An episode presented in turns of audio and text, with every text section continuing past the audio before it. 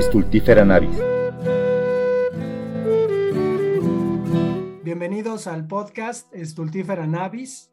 Estamos en la sección de entrevistas. Ustedes saben que este podcast es uno dedicado a los libros, las librerías, las bibliotecas y a gente que se dedica a querer estos preciados objetos. Y estamos hoy con la doctora Paola del Consuelo, perdón, lo voy a leer completo, pero es Paola María del Consuelo Cruz Sánchez.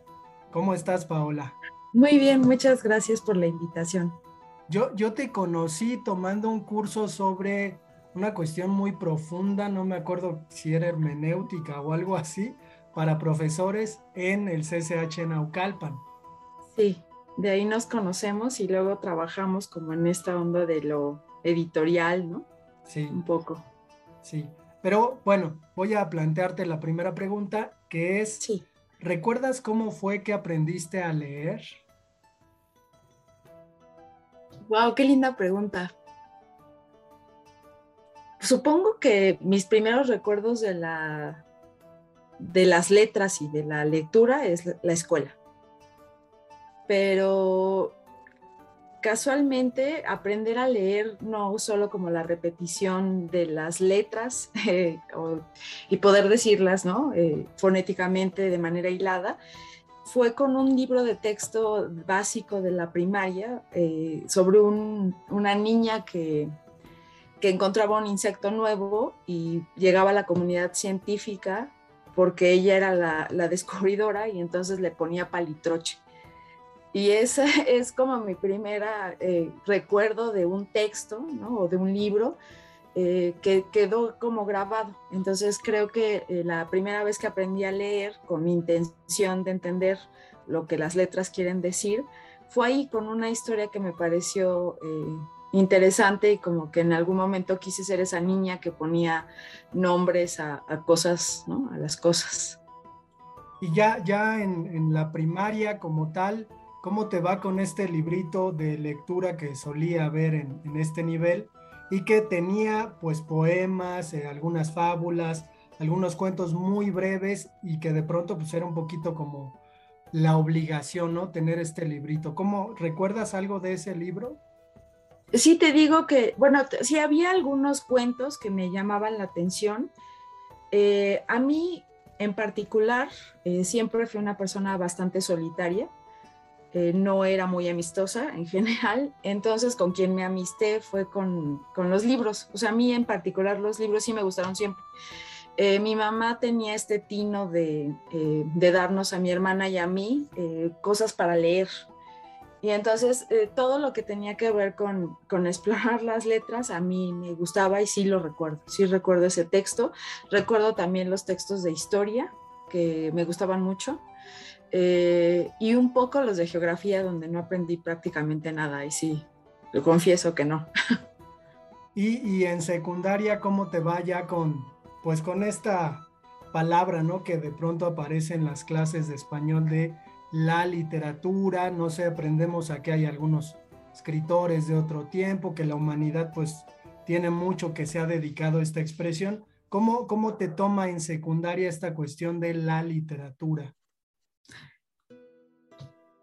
Pues la verdad es que la sentí muy lejana. Yo no recuerdo haber tenido uh, algún profesor o profesora que, verdaderamente amara los libros como para que nos acercara a ellos. Y, me parece que esto es interesante porque son esos justo los profesores y las profesoras los que a veces en un primer momento te acercan a, a los libros porque ellos tienen una relación como de amistad con ellos, ¿no? Y, y no, no fue mi caso en la secundaria, sino más bien en la preparatoria. Ahí sí ya eh, tuve una excelente maestra de literatura que lamento tanto no recordar su nombre como para poder decir ella fue quien, ¿no? Pero eh, nos dejó muchísimos libros, eh, pero un libro que marcó así como mi historia es Cien años de soledad. Fue el primer libro eh, relativamente serio de literatura que, que leí, pero recuerdo haberlo terminado en tres días y tener una angustia porque quería saber qué pasaba, me, me fascinó ese texto. o sea, ese es como un recuerdo muy, muy especial para, para mi persona. ¿Qué más, qué más leías en, la preparatoria? ¿Recuerdas algún otro libro que te haya interesado ya después de, García Márquez? Sí, fíjate que a mí eh, leí El extranjero de Albert Camus, eh, también en la, en la preparatoria, mm, en la clase de filosofía, y también se me hizo un texto muy interesante. Eh, Extrañamente, otra profesora eh, de filosofía nos dejó leer partes del concepto de la angustia, que es una didáctica muy extraña porque el texto es muy complicado, pero recuerdo haberlo leído con, eh, con bastante entusiasmo. Eh, otra de las cosas que leí fue La Metamorfosis de, de Kafka, que también es un texto que recuerdo muy, eh, muy de esa época, y extrañamente como que lo leí no, no, en literatura, sino por una referencia que hizo un profesor eh, de biología. Entonces eh, leí, leí el texto, ¿no? Esos son como los que más recuerdo en esa época. ¿Y, te toca elegir una carrera y decides filosofía? Sí. ¿Cómo, sí, justamente. ¿Cómo, es la elección? de, decisión? Pues mira, eh, yo nunca había tenido contacto con la filosofía hasta que llegué a la preparatoria, ni siquiera sabía que eso existía. o sea, la toma de decisión eh, sobre qué carrera estudiar, la verdad es que está muy, bueno, está en la ignorancia. Uno intuye que sirve para algo o que más o menos le gusta alguna cosa. Tuve un profesor muy bueno de ética y era la única clase en la que yo podía contestar todas las preguntas o era más o menos atinada. Entonces supuse que que iba por ahí. Eh, claro, los textos que, eh, que, acompañaron fueron algunos de los que ya te mencioné, por ejemplo, el eh, Albert Camus, también leí este, a Platón en esa época, aunque no, me, no lo recuerdo tan vívidamente porque no lo entendí. Y tenía dos, tenía que poner dos opciones y la otra era derecho. Entonces, no quedé a la primera porque yo estudié en una escuela particular, la preparatoria, entonces no quedé de primera en la UNAM en Derecho y entonces en mi segunda oportunidad metí filosofía muy en contra de los deseos de, mi familia, ¿no? En mi familia son ingenieros y contadores, entonces eh, como que eso se les hacía muy lejano eh, el que yo estudiara algo que no tenía nada que ver con lo que ellos habían estudiado. Pero bueno, siempre las letras me acompañaron. En algún sentido sabía que era por ahí mi camino. A mí me gustaba escribir, según yo, escribía poemas en la preparatoria. Entonces me parecía que era muy afín, ¿no? Por esa razón lo escogí. O sea, un poco a ciegas, un poco por intuición. ¿Y llegas pues a la Facultad de Filosofía y Letras? No, yo estudié en la FESA Catlán. Ah, ya, ya, ya. ¿Cómo, ¿Cómo te va en la carrera? Sobre todo me parece que hay, pues en, su mayoría son hombres. ¿Cómo, ¿Cómo te va y cómo comienzas a estudiar pues una, una carrera en donde pues ves a puros autores, ¿no? Varones. ¿Tienes, tienes ahí eh, alguna cuestión tuya con, con respecto a estos, a estos temas? Fíjate que yo llevo algunos años, ya como unos 10 años, dedicándome a cuestiones de género. Pero en particular, cuando yo estaba estudiando la carrera, no me era tan claro que, que la filosofía es una carrera masculinizada. Lo veo ahora con muchísima claridad, además de que estamos rodeados de, un discurso de género, ¿no? Con una perspectiva de género. Eh, en la carrera ni siquiera, o sea, se acercaba uno a las filósofas y probablemente tampoco tenía la pretensión. O sea, te das cuenta que la filosofía es un hacer de varones y no necesariamente hay una pregunta detrás de, eso. O sea, ¿habrá mujeres? No te lo preguntas. O no me lo pregunté. No sé si algunas otras sí se lo preguntaron.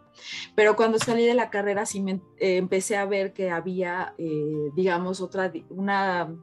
Las mujeres en la filosofía estaban un poco ocultas eh, ocultas de muchas maneras, ¿no? En primera, porque no aparecen en los programas de estudio. En segunda, porque cuando quieres, por ejemplo, acercarte al pensamiento de una filósofa, la fuente es súper difícil de encontrar. ¿No? No hay así como se vende Kant en los puestos de revistas, no se venden las autoras en los puestos de revistas, entonces no es sencillo.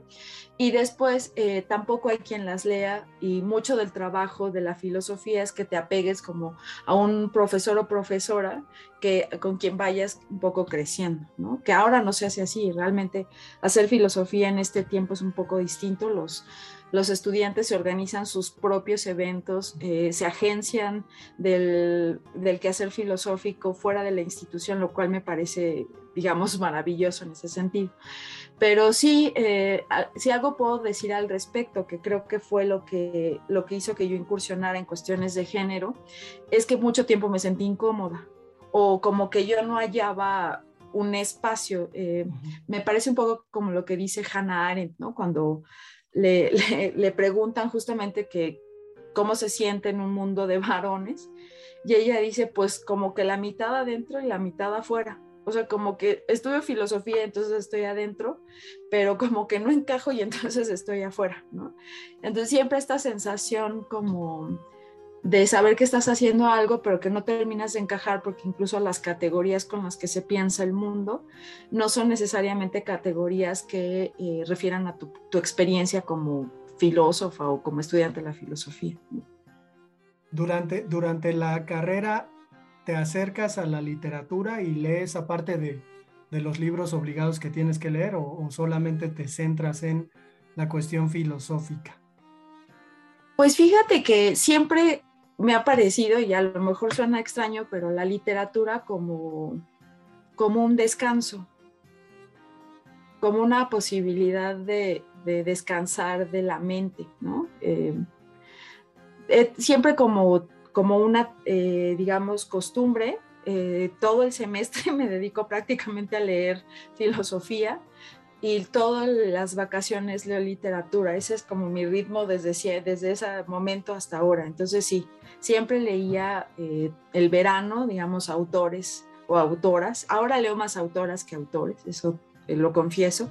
Y entonces intento agenciarme varios libros de la misma autora, leerlos así como dos, tres y después pasar a otra. Y sí, siempre la literatura, porque además eh, ya en cuestiones, por ejemplo, pedagógicas como profesora, la literatura siempre ofrece los mejores y más nítidos ejemplos para hablar de filosofía. ¿Terminas la carrera y de inmediato comienzas a dar clases? Ya, mira, yo llevo, yo doy clases desde que tenía 19 años. Entonces, eh, antes de terminar la, la, carrera ya daba clases, aunque no daba clases de filosofía, sino de inglés, y así seguí mucho tiempo después.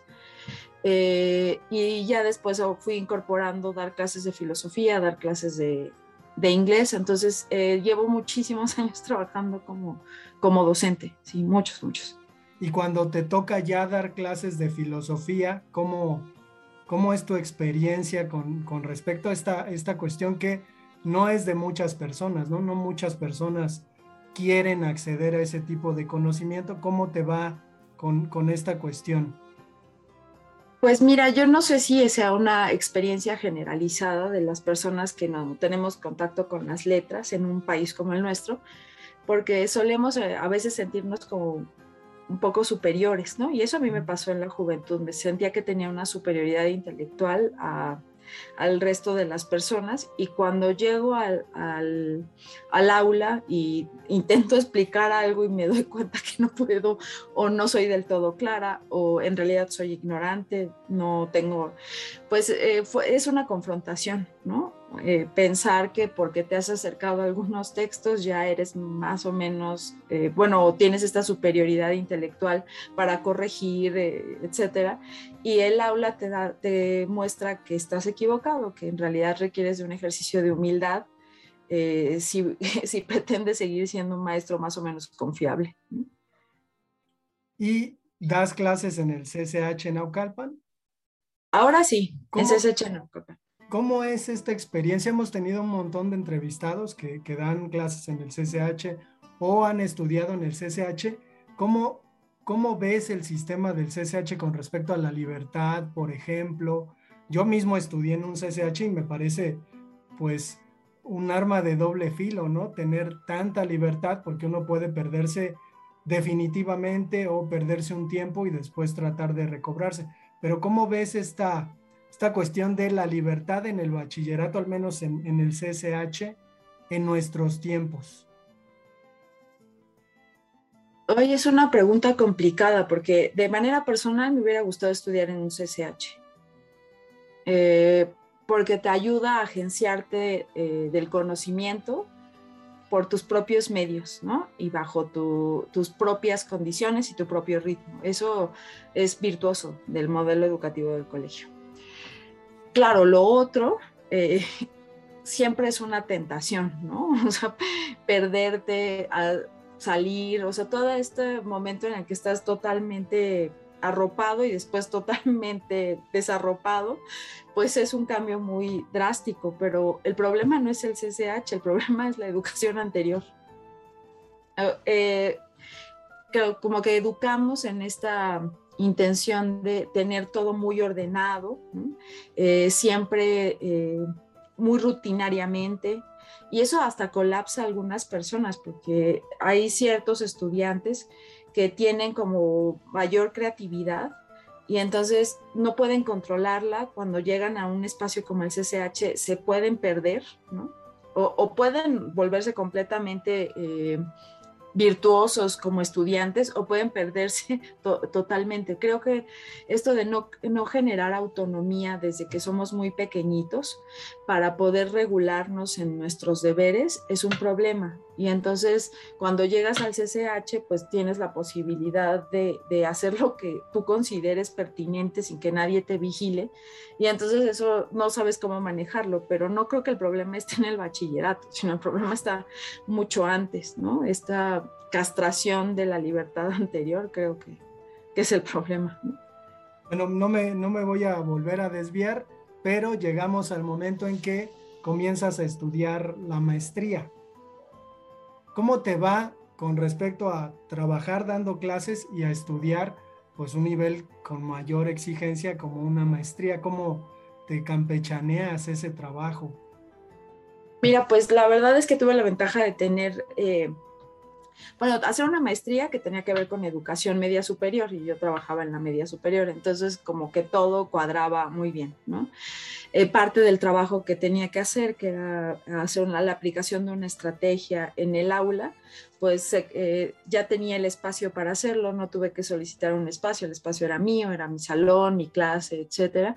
Entonces se compaginan muy bien y no tenía una carga eh, de trabajo tan grande porque, bueno, pues eh, tenía una beca que me dio la UNAM. La UNAM ha sido totalmente benigna con mi persona y entonces eso te ayuda, te salva, ¿no? De no tener muchísimos grupos, además estudiar, sino una cuestión un poco más equilibrada. En ese sentido he sido muy, muy afortunada.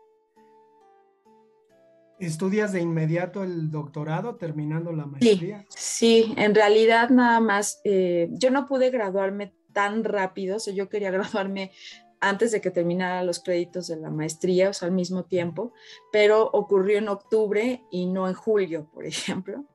Y entonces tuve que esperar un año para, eh, para hacer mi, eh, bueno, empezar el doctorado, pero fue un buen año porque pude escribir el, proyecto de, de investigación.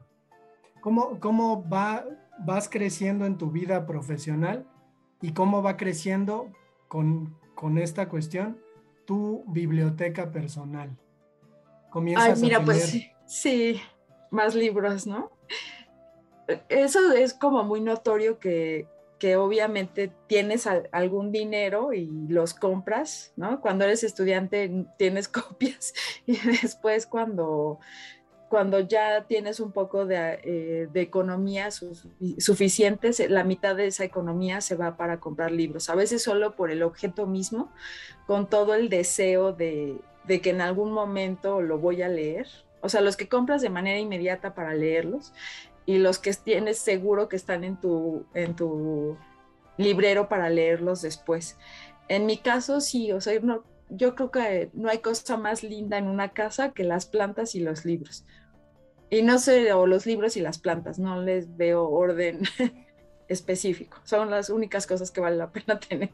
Yo, yo me acuerdo que, que en la UNAM daban unos vales vale, sí. para libros, ¿no? Sí, sí, estoy en lo cierto. Sí, estás en lo cierto, siempre. Bueno, y creo que los podías, porque después descubrí que los podías gastar en el súper, pero nunca los ah. gasté así. Sí, sí, sí.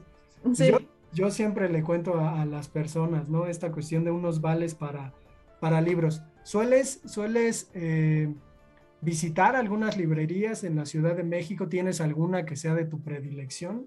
¿Que te guste el acervo que tengas? ¿O un librero, ¿no? De, pues ahí eh, acercado para que te dé alguna recomendación?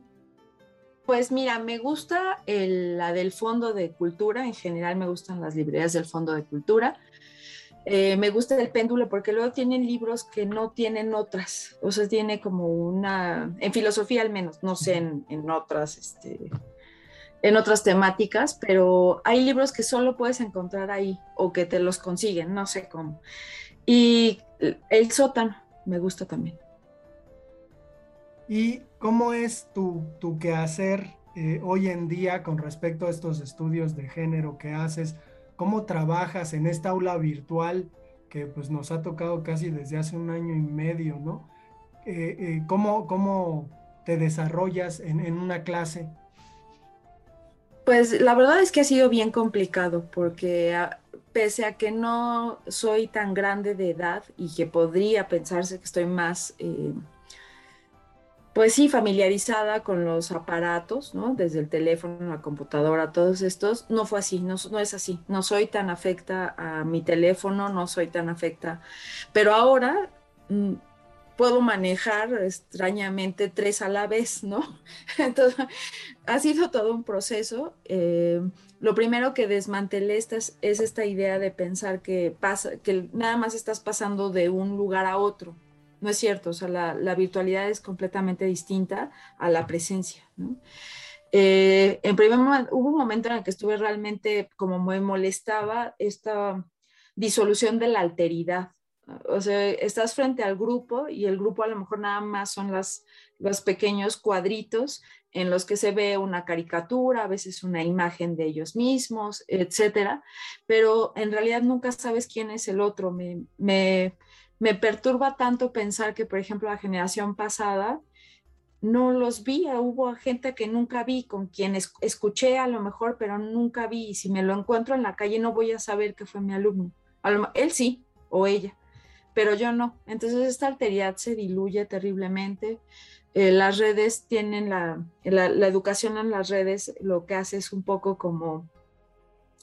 Eh, no sé, desatender la responsabilidad, o sea, cae mucho sobre el docente, tiene que estar activo, no sabes qué pasa al otro lado, eh, te puedes volver muy intransigente, es súper cansado.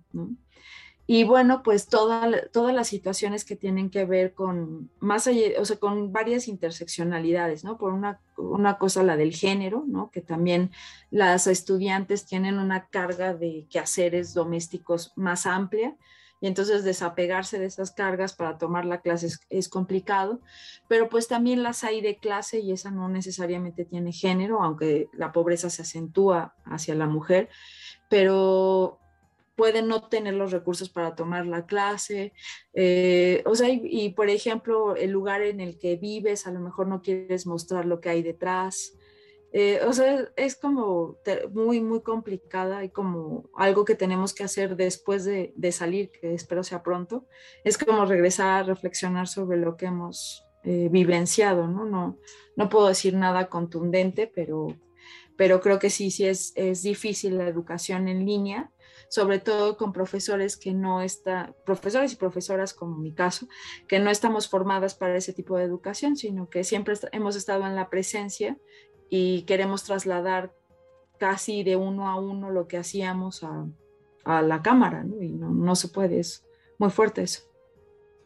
Hace poquito platicaba precisamente con un filósofo en estas entrevistas y él comentaba que probablemente, digo, era su perspectiva, eh, había como una especie de caldo de cultivo en la, en la pandemia de filósofos, es decir, que él pensaba que probablemente en estas condiciones muchos jóvenes era posible, pues en algún tiempo posterior iban a poder eh, dedicarse hasta, hasta profesionalmente a la filosofía. No sé cómo veas tú esta idea.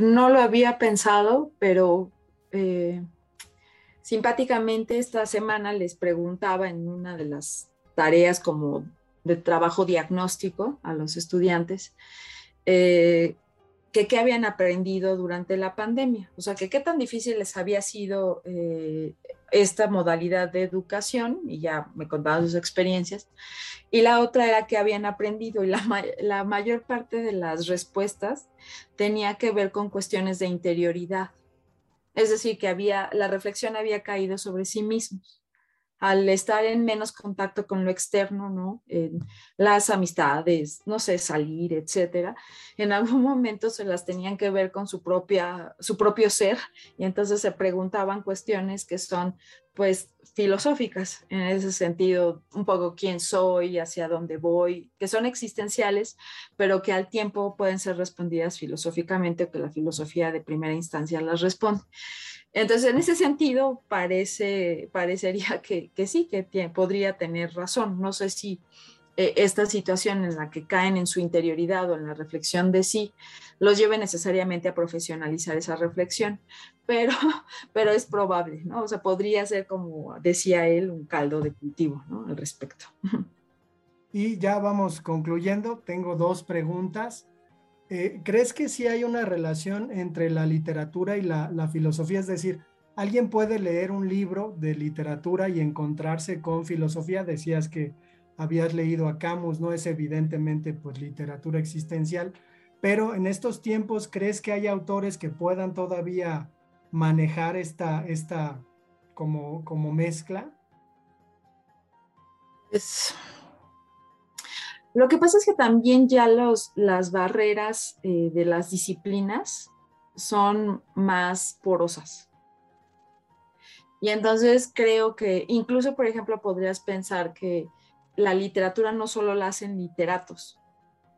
Y entonces las barreras son un poco más transitables, más flexibles. Y entonces en ese sentido, sí, pienso, el último texto que leí es este del La guerra no tiene rostro de mujer, de, de Svetlana Alexievich. Está, ajá. Y entonces me parecía que era, por ejemplo, un texto totalmente de género, ¿no? Eh, de, de, cuestiones de género, con perspectiva de género. A lo mejor sí lo construyó así, creo que tiene que ver más con esta denuncia, ¿no? De, cómo las mujeres eh, han sobrevivido a la guerra, qué papel eh, jugaron, cómo finalmente se les optó por iguales y después por diferentes, bueno, etcétera, etcétera, ¿no?